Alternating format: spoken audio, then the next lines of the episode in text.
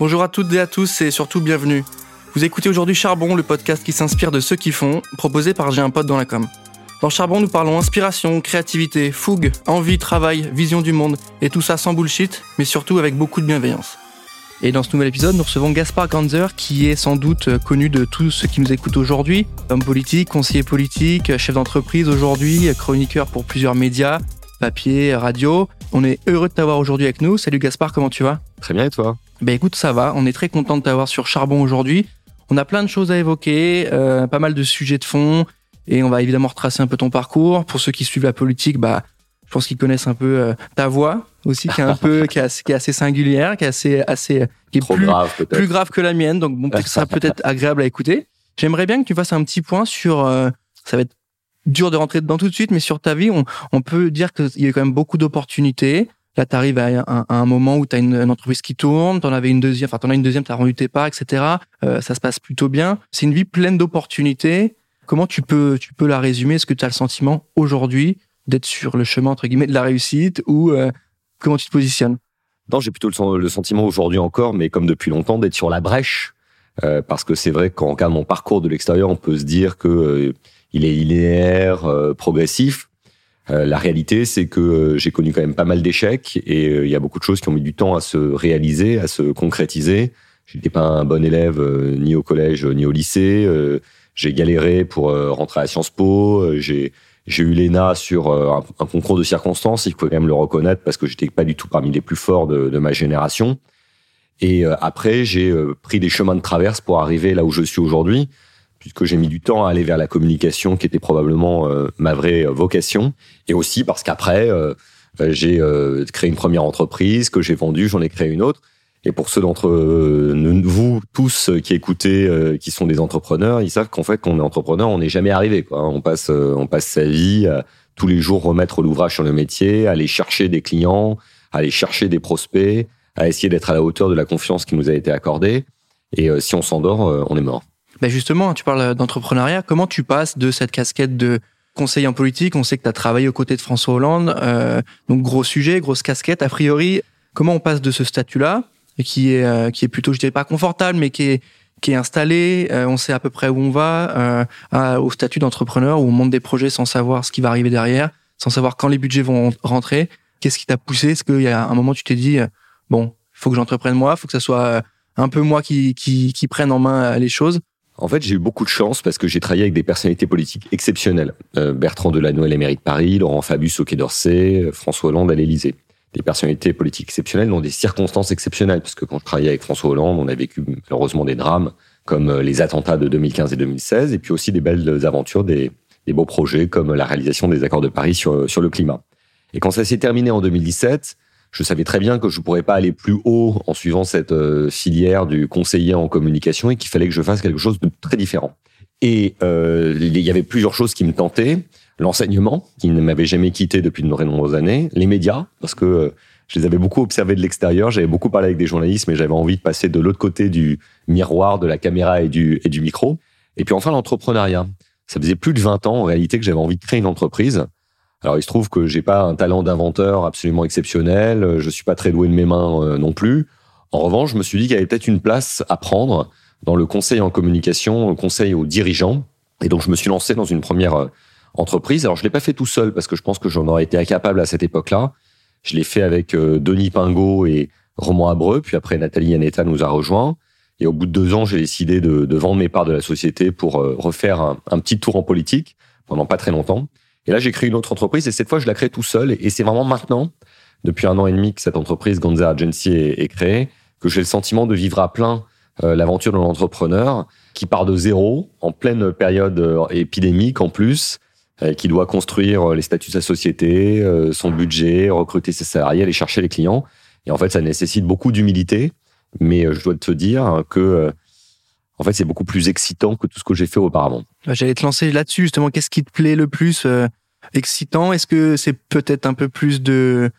euh, ou un peu moins de, de certitude Peut-être aussi, c'est quoi qui vraiment euh, qui va différencier les deux casquettes? Entre privé et public. hein. Alors, il y a plein de distinctions, mais quand j'étais à l'Élysée, je faisais mon travail le mieux possible. Et ce qui était incroyable, c'est de travailler avec François Hollande, qui est quelqu'un que j'admire beaucoup. dans des circonstances dans lesquelles le pays souffrait beaucoup et, j'avais envie d'apporter ma, pierre à l'édifice ou en tout cas de d'agir dans l'équipe qui tentait de résister aux risques terroristes. Cette adrénaline-là, euh, ce sens de l'engagement-là, euh, on peut le retrouver quasiment euh, nulle part ailleurs. Dans l'entrepreneuriat, on trouve autre chose, une chose plus petite, plus modeste, à une échelle plus micro, mais c'est pas pour autant que c'est moins intéressant. Et moi, ce qui m'excite dans l'aventure entrepreneuriale, c'est plusieurs choses. Tout d'abord, le fait que tout ça ne dépend euh, que de que de moi et de mes équipes. À l'Élysée, j'étais remplaçable. Des conseillers en communication de président, il y en a eu 25 avant moi, il y en aura 25 après moi. Là, c'est euh, mon entreprise avec mes collaborateurs que j'ai choisi et donc euh, si on se plante, ça sera totalement de ma faute et à l'inverse, si on réussit, ça sera un peu grâce à moi.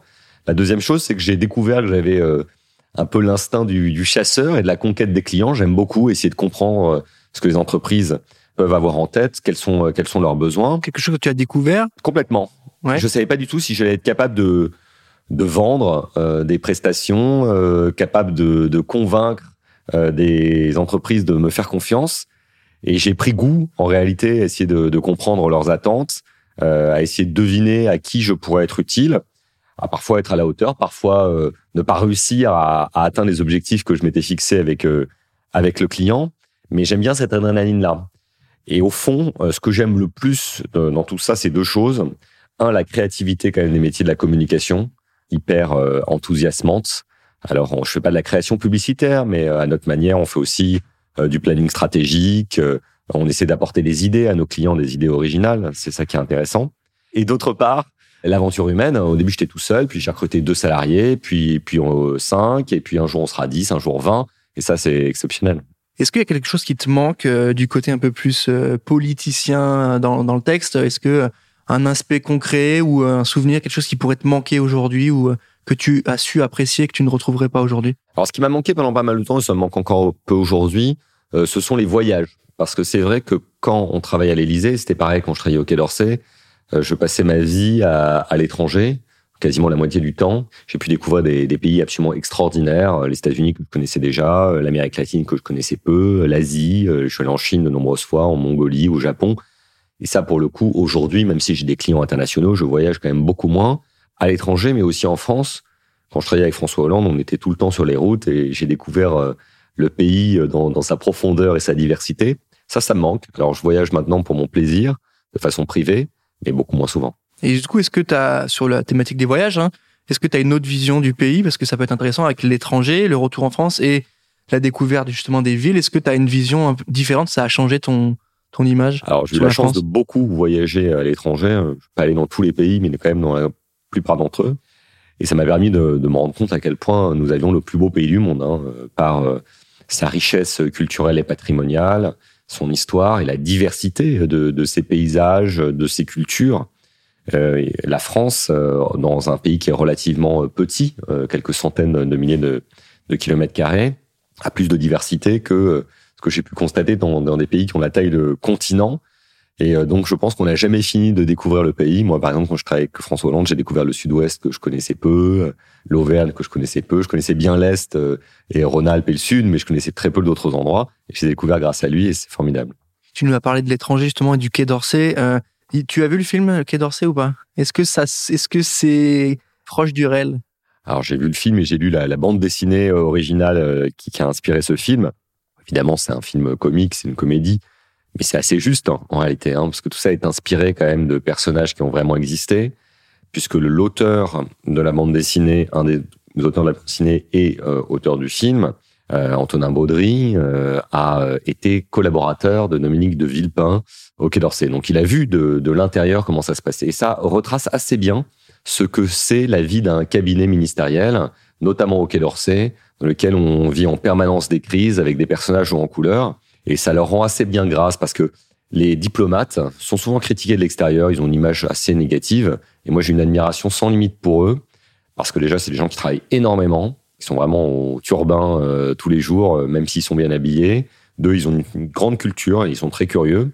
Et trois, euh, ils se sacrifient totalement pour défendre les intérêts de la France. Ce sont des soldats diplomatiques que j'aime bien. Aujourd'hui, tu es le soldat du coup de ta boîte. Est-ce que est-ce que tu as eu un changement de vision sur ton profil, sur ta mission? Parce que quand tu étais conseiller pour les différents élus qu'on a évoqués, t'étais pas forcément mis en avant. C'était pas toi que tu mettais en avant, c'était une personnalité. Là aujourd'hui, c'est ton expertise, c'est l'agence que tu mets en avant, que tu dois la vendre. comment tu te positionnes par rapport à ça? Ou il faut que toi tu sois un peu plus sur le devant de la scène par rapport à avant où il fallait que ça soit ton ton élu ou euh, la personne que tu devais mettre en avant Avant, quand je travaillais avec Delanoë, Fabius ou, Hollande, euh, toute la journée, je, passais ma vie à répondre à des journalistes euh, ou à préparer des messages sur les réseaux sociaux en disant tout le bien que je pensais d'eux. Quoi. Alors, c'était sincère d'ailleurs, mais je, je n'émettais jamais aucune critique et surtout, je ne parlais jamais de moi, je parlais toujours de mon patron. La différence aujourd'hui, c'est que quand je dois convaincre des clients, il faut aussi que j'accepte de parler davantage de moi et de mon équipe. Je valorise d'ailleurs beaucoup mon équipe parce que j'adore cette équipe. Elle est exceptionnelle, elle est jeune, mais j'ai vraiment recruté des, des, potentiels formidables. Mais une fois qu'on a signé un contrat avec les clients, eh ben, il faut parler des clients et plus de soi. Hein. D'ailleurs, je, je, veille toujours à, à, rester discret dans ma relation avec euh, les journalistes ou la façon dont, on communique euh, sur nos clients parce que je pense que quand on se met au service d'un client, c'est le client qu'on doit mettre en valeur, pas soi. Donc il y a toujours ce rapport avec euh, le client, en tout cas l'élu, on peut faire le parallèle hein, toujours avant, mais c'est vrai que c'est un peu différent dans la mesure où il faut quand même réussir à convaincre assez souvent. Il y a ce travail-là, tu, bah, tu l'as bien vu, hein, de réassurer parce que je pense que tu es aussi face à des cabinets euh, qui sont là depuis un peu plus longtemps, qui sont un peu plus gros et qui sont des boîtes où ils sont 50, 10, 100 avec différents sujets. Bon, c'est la bataille de l'entrepreneuriat aussi. Hein. Donc je pense que tu oui, oui, bah moi je, je rentre dans un, dans un, univers professionnel qui est très compétitif, à la fois parce qu'il y a des euh, grandes agences internationales, certaines sont françaises d'ailleurs, euh, comme euh, Publicis et Avas, qui sont des, des, leaders du marché, et puis il y a des entreprises de plus petite taille qui sont là depuis 30 ans, 40 ans, et qui n'ont pas attendu que j'arrive pour occuper le terrain. Je pense notamment à l'agence Image 7 d'Anmeo, qui est actuellement leader du marché. Je crois qu'aujourd'hui il y a de la place pour d'autres agences, pas pour prendre la place des autres, mais pour prendre la suite peut-être un jour, et puis apporter quelque chose de différent. C'est vrai que nous, on est très euh, branchés sur le digital, l'influence, euh, l'influence numérique, et on essaie d'apporter euh, notre propre créativité. la créativité en général, elle est réservée aux agences publicitaires. Nous, on considère que dans le métier des, des PR, comme on dit aux États-Unis, des, des public relations, eh bien on peut euh, on peut aussi être créatif. Justement, comment on fait? Parce que c'est vrai que tu, tu dois t'en rendre compte hein, quand on lance une boîte, surtout une agence, il faut se positionner, avoir de l'argumentaire de vente assez fort et euh, un rythme de production, etc. C'est quoi la, la, la plus-value de l'agence? Comment tu pourrais la vendre versus des autres? T'as as, as, dû faire ce travail de planning strat et de valeur de marque pour créer ta boîte. Donc euh, bah, au début, quand j'ai créé cette deuxième agence, on s'est beaucoup positionné sur la communication de crise parce que j'avais une légitimité assez forte en la matière compte tenu des crises épouvantables que j'ai eu à gérer quand j'étais au Quai d'Orsay et surtout euh, à l'Élysée. Et c'est vrai que ça pouvait être convaincant ou attractif pour des clients de pouvoir s'appuyer sur quelqu'un comme moi qui a vécu des crises comme des attentats terroristes, des crises internationales. Donc au départ, c'était le profil que tu valorisais? Beaucoup la communication de crise. D'accord. Et puis euh, j'en ai eu assez rapidement marre de faire que ça. Et donc j'ai diversifié. Et j'ai diversifié beaucoup en m'adaptant aux gens avec qui j'avais envie de travailler, que j'avais recruté.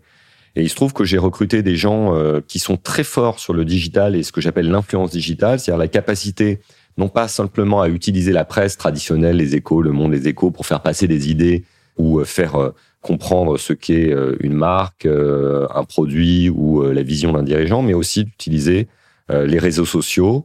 Et donc, on réfléchit et on construit des tactiques et des stratégies pour que les, les, entreprises soient connues, euh, pas simplement sur LinkedIn, Twitter, Facebook, mais un peu partout. Et puis on leur produit du contenu, alors du, euh, des textes, des articles, aussi des vidéos, parce que je crois que même si la presse ne va pas disparaître en France, demain, quand on voudra faire passer des idées, il faudra passer par des podcasts comme celui qu'on est en train de réaliser ensemble, des vidéos, des mini-séries. Et donc on a inventé plein de formats.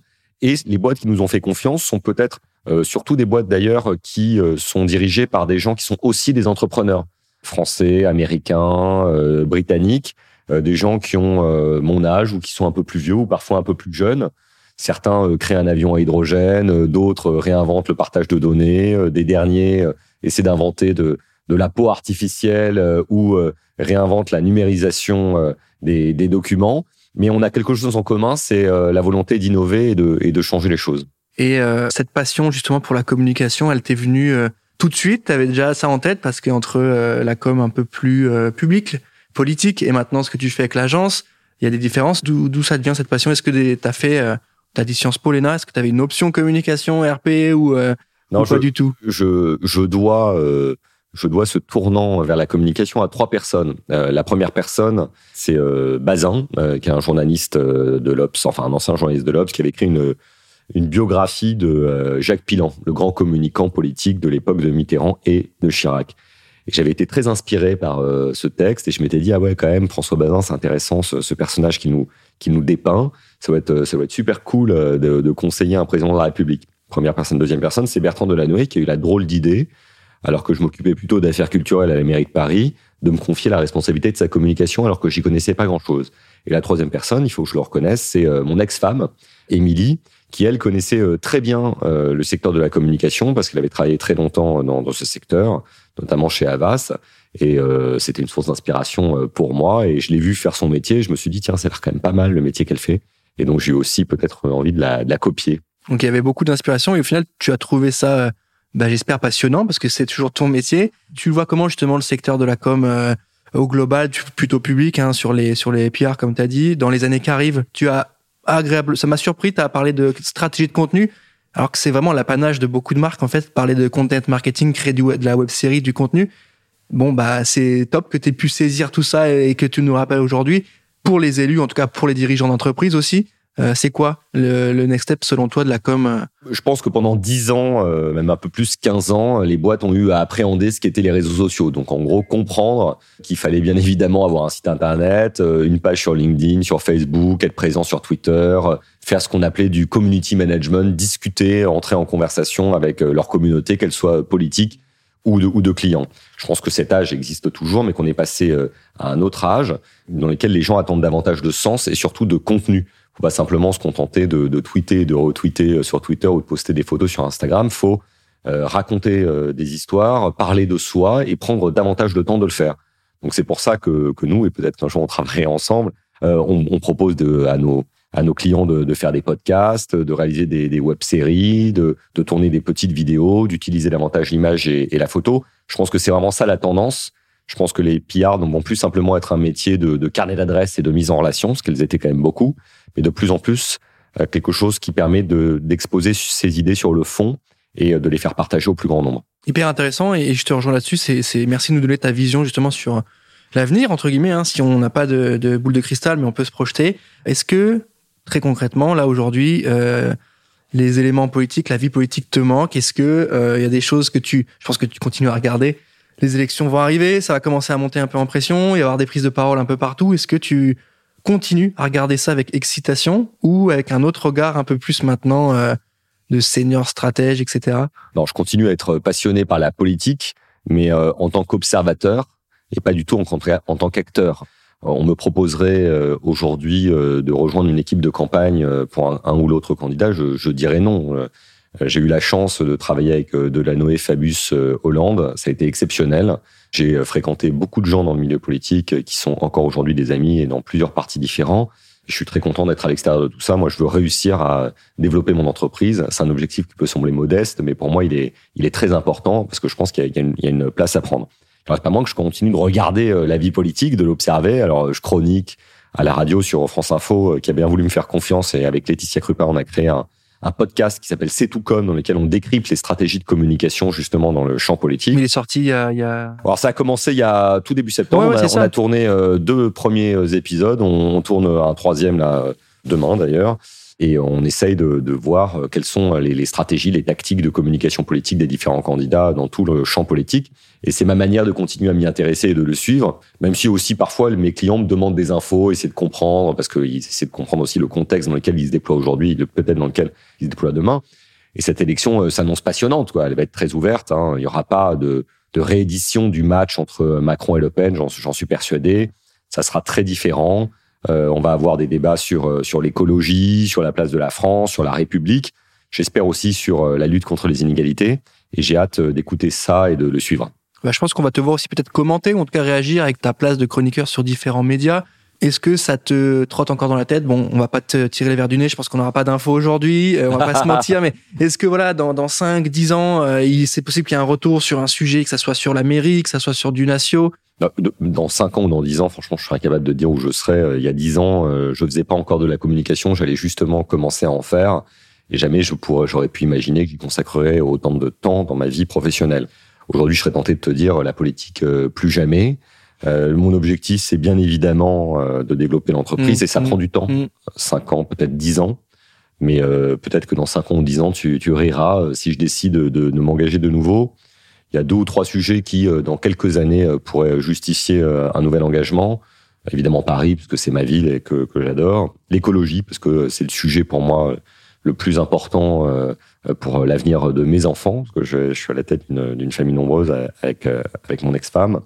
Et puis, euh, d'autre part, la culture, parce que c'est vrai que la culture, c'est ce qui est le plus important dans la vie. À quoi ça sert de vivre s'il n'y a pas de créativité, d'art et, de patrimoine? C'est très juste. Est-ce que tu as, pour ceux qui nous écoutent aujourd'hui, une anecdote sur ton arrivée dans le monde entrepreneurial, entre guillemets, parce qu'on est sur Charbon, hein, donc c'est de ça dont on parle. Est-ce que tu as une anecdote ou quelque chose qui t'aurait marqué, soit sur le, le, le, le, comportement de certains investisseurs, soit sur la réalité terrain d'un sujet ou la réalité business? Ah oui, d'accord. Donc, faut être plus agressif qu'en politique, c'est ça? Ok, très bien. Non, ce, qui, était très difficile au départ pour moi, c'était de commencer à parler d'argent. Parce que en politique, euh, l'argent est peu abstrait. On parle d'équilibre budgétaire et on voit tout ça de très loin. On, parle de milliards. En fait, euh, quand tu commences à convaincre des, gens de travailler avec toi, ils te demandent assez vite, mais très normalement, euh, combien ça coûte, quoi? Et on n'est pas dans un magasin de fringues dans lequel il y a le prix sur les étiquettes. Donc, euh, il faut évaluer sa propre valeur et évaluer la, la propre valeur des, des services que l'on vend. On a parfois l'impression d'être dans un souk ou dans un marché en bas d'un camion et on commence à, à, se dire bon alors combien est-ce que je vaux et combien est-ce que ça vaut ce que je dois proposer? Et au début, je me suis beaucoup trompé, quoi. Je me suis beaucoup sous-valorisé. Puis après, il arrivé de de me survaloriser. Et puis au bout d'un moment, j'ai fini par bien bien régler la mire. C'était beaucoup grâce à mes associés de l'époque et j'y suis arrivé. Mais au début, j'ai été très angoissé à l'idée de de pouvoir euh, formuler un prix. Et après, j'y ai pris goût. Euh, alors, euh, j'annonce jamais un prix en face à face, les yeux dans les yeux, hein, et, mais j'aime bien euh, le faire en, en, argumentant par écrit avec une note. Et après, quand on se tape dans la main et qu'on dit on travaille ensemble, je suis assez fier de pouvoir le faire et d'accompagner encore des gens que j'ai commencé à accompagner il y a maintenant cinq ans. Bah c'est peut-être cette petite dose d'adrénaline que tu peux retrouver justement quand tu signes tes contrats. Nous, on le sait, hein, sur J'ai un pote, dès qu'on a des clients un peu sympas, enfin, voir tous nos clients hein, qu'on aime beaucoup, bah voilà, il y a, en tout cas, moi, je sais qu'il y a toujours un truc qui fait, bon, bah, c'est cool, c'est parti, on va bosser ensemble, quoi. Alors, c'est hyper excitant quand quelqu'un te fait confiance. Euh, évidemment, pour euh, l'argent que ça peut rapporter à ton entreprise, puisque ça te permet de la développer, mais surtout parce que tu te dis, bon, voilà, l'idée euh, que j'avais, qui pouvait sembler un peu saugrenue, eh ben, il y a quelqu'un qui a été assez fou pour me l'acheter, pour nous l'acheter, et pour l'équipe qui a travaillé, qui s'est décarcassé, qui a, qui a rédigé, qui a brainstormé, bah, c'est hyper satisfaisant. Alors après, il faut délivrer, hein, il faut être, faut être à la hauteur dans, dans, dans l'exécution des choses. Mais c'est vrai qu'on a toujours une, une bonne dose d'adrénaline, un bon shoot d'adrénaline au moment où on signe le contrat. Question vraiment technique sur le business, est-ce que vous marchez aussi par appel d'offres aujourd'hui? Alors, avec ma première boîte, j'avais répondu à pas mal d'appels d'offres. Euh, là, je l'ai fait une ou deux fois, mais euh, le, le, jeu des compétitions fait qu'il faut quand même avoir un peu d'ancienneté et une certaine taille pour commencer à répondre à des gros appels d'offres. Donc là, on a commencé à le faire. Euh, on a répondu à deux ou trois appels d'offres euh, cet été. Mais la plupart des, des clients que l'on a aujourd'hui, on a une vingtaine de clients, euh, beaucoup dans le secteur du numérique, mais pas que. ce sont des gens qu'on a réussi à trouver de gré à gré. Alors soit par le bouche à oreille, les gens qui nous ont appelés directement parce qu'ils avaient entendu parler de nous, recommandés par d'autres clients, soit des gens avec qui on avait envie de travailler, avec qui on a appelé directement pour leur pour leur proposer de bosser ensemble. Ok, donc bah c'est une question qu'il fallait que je pose hein, sur la mécanique. C'est toujours très compliqué Bien de savoir sûr. comment ça fonctionne. Et la question suivante, Gaspard, tu dois sans doute la connaître. Euh, pour toi, qu'est-ce que ça veut dire charbonner, aller au charbon? Ah, ça veut dire bosser, beaucoup, beaucoup, beaucoup travailler. Moi, je crois que euh, dans la vie, il y a beaucoup de gens intelligents. Il y a beaucoup de, de gens euh, qui sont capables de d'avoir de, de, des bonnes idées. En revanche, des gens qui sont capables d'avoir des bonnes idées, de rester sympathiques et de travailler beaucoup, il y en a beaucoup moins. Et euh, moi, tout ce que j'ai aujourd'hui, euh, je l'ai obtenu grâce au travail de mes parents. Euh, ma mère était pédiatre, mon père ostéopathe, et je l'ai obtenu par mon propre travail. Rien ne m'a été donné, et j'ai beaucoup, beaucoup, beaucoup bossé. Certains trop, parfois trop. Hein, ça m'a parfois été reproché. et donc aujourd'hui, j'essaie de trouver un bon équilibre entre ma vie personnelle, le fait de m'occuper de mes enfants et ma vie professionnelle. Mais ce qui est certain, c'est que je travaille encore aujourd'hui comme une mule. Mais écoute, t'es passé du côté entrepreneur, donc euh, en termes de charbon, je pense que c'est le sujet du jour. On va terminer cet épisode, Gaspard, avec la petite touche euh, d'inspiration. Euh, c'est toujours intéressant, surtout avec euh, toi en tant qu'invité aujourd'hui. Euh, Est-ce que tu pourrais donner un conseil, un gros conseil à ceux qui ont envie de se lancer? Tu t'es pas lancé non plus très tôt dans l'entrepreneuriat, parce qu'on voit beaucoup de jeunes monter des startups, c'est très cool. Il y a pas beaucoup de risques. Là, tu t'es lancé avec femmes, enfants. Mm. Voilà, est-ce que tu as un conseil pour ceux qui veulent se lancer aujourd'hui dans l'entrepreneuriat? Je pense qu'un entrepreneur ne réussit que si un, il travaille beaucoup, et si deux, il a le goût du risque. Parce que on peut très vite être tenté quand on lance son entreprise, quand on commence à avoir ses premiers clients, de s'arrêter. Et en fait, la clé chez l'entrepreneur, c'est celui qui, à chaque fois qu'il récupère euh, un peu de chiffre d'affaires, décide tout de suite de réinvestir, d'embaucher, de changer de locaux, de s'agrandir, euh, d'acheter une nouvelle technologie. C'est ce goût du risque, cette audace, cette soif euh, de, de conquête qui permet de, de réussir. Et les plus grands entrepreneurs qu'on peut connaître aux États-Unis ou en France sont des gens qui ne, ne s'arrêtent jamais. Hein. Ils sont toujours dans le combat d'après. Il y a une phrase que j'aime beaucoup dans La promesse de l'aube de Romain Gary, dans laquelle il dit Je me sens toujours à l'aube du prochain combat ». Je pense que c'est ça être entrepreneur. Bon, on va terminer sur cette touche un peu de littérature. Euh, merci Gaspard d'avoir pris le temps de répondre à, mes questions. Euh, on arrive à la fin de cet épisode de Charbon. Merci à tous de nous avoir écoutés et on se retrouve très vite pour un prochain épisode. À bientôt.